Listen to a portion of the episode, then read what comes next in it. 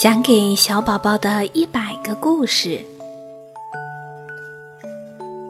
讲给小宝宝的第六十五个故事叫做《小老鼠球球旅行记》。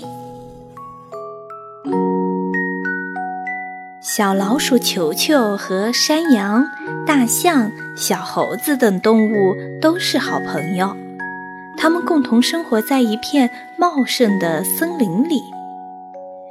一天，小猴子背上行囊去跟大家道别。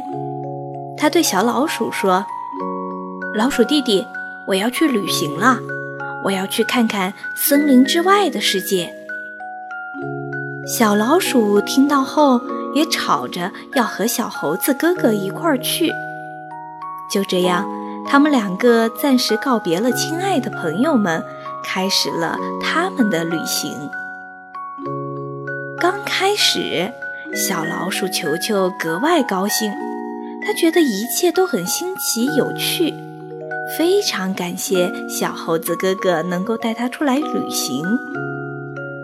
可是过了不久，球球的腿有些酸了，他说：“我们休息一会儿再走吧，反正天色还早。”小猴子对球球没有办法。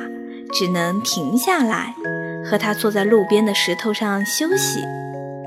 球球一边揉着腿，一边问：“咱们还要走多远呢？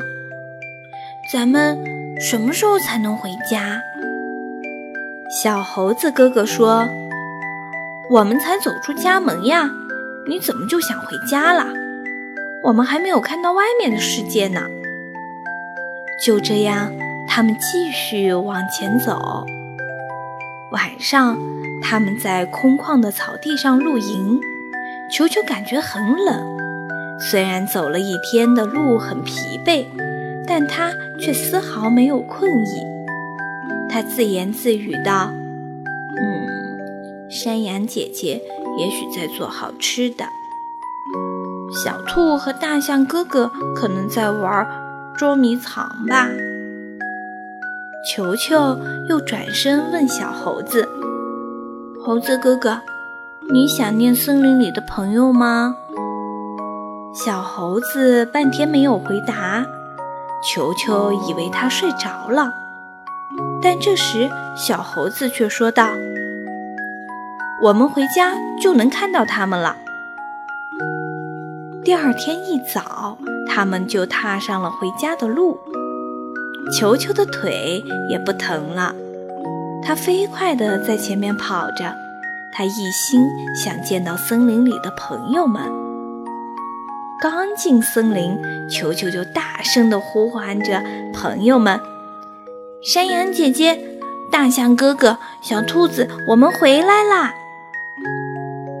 森林里的小动物们都出来迎接球球和小猴子的归来。球球兴奋地给大家讲述外面的世界。外面的世界可美了，在山顶上可以看到红彤彤的太阳升起，草原上有凶猛的狮子划着小船过河的感觉特别好。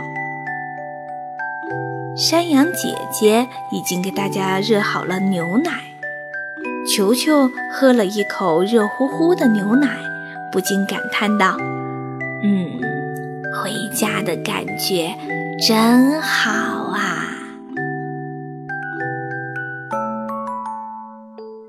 小老鼠球球旅行记的故事讲完喽，亲爱的宝贝，有一天你也会想要出去看看外面的世界吧？